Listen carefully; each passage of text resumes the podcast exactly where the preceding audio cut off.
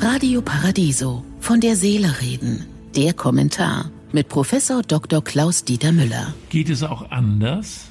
Die Corona-Pandemie hat uns gezeigt, wie schnell sich Lebenshaltung ändern kann und muss. Viele haben gelernt, dass es mit weniger auch geht.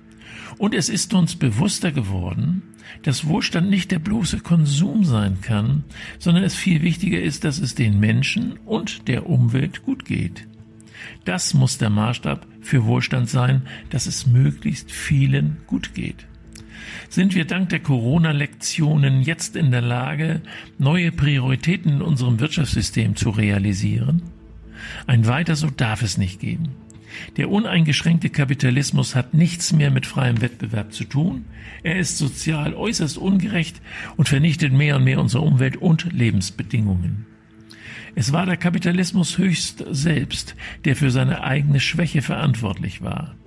Sein sträflicher Umgang mit der Natur, seine Entwertung der Arbeit, der Würgegriff, in den er die Politik genommen hat, seine Verzerrung des Geldsystems. Heute wird mehr Gewinn gemacht mit dem Handel von Geld als mit dem Warenhandel.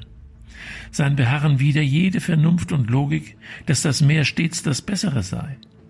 Doch wer das Wachstum in Frage stellt, galt schon immer als Spinner, Idealist oder Revoluzer, schreibt die Zeit.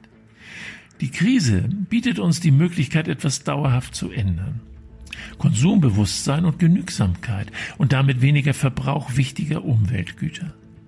Eine Welt mit weniger Abfällen und anderen Verpackungen, möglichst vieles davon wiederverwertbar. Nicht alles, was neu ist, ist eine menschendienliche Innovation.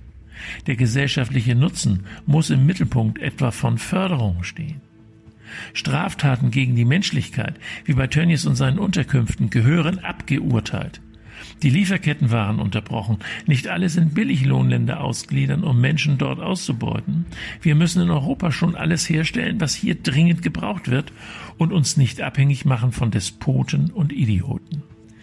Die Politik muss ihre verfassungsgemäßen Rechte zurückerobern, selbst entscheiden zu dürfen, was zu tun ist, wie Politik es im Kampf gegen Corona erfolgreich getan hat.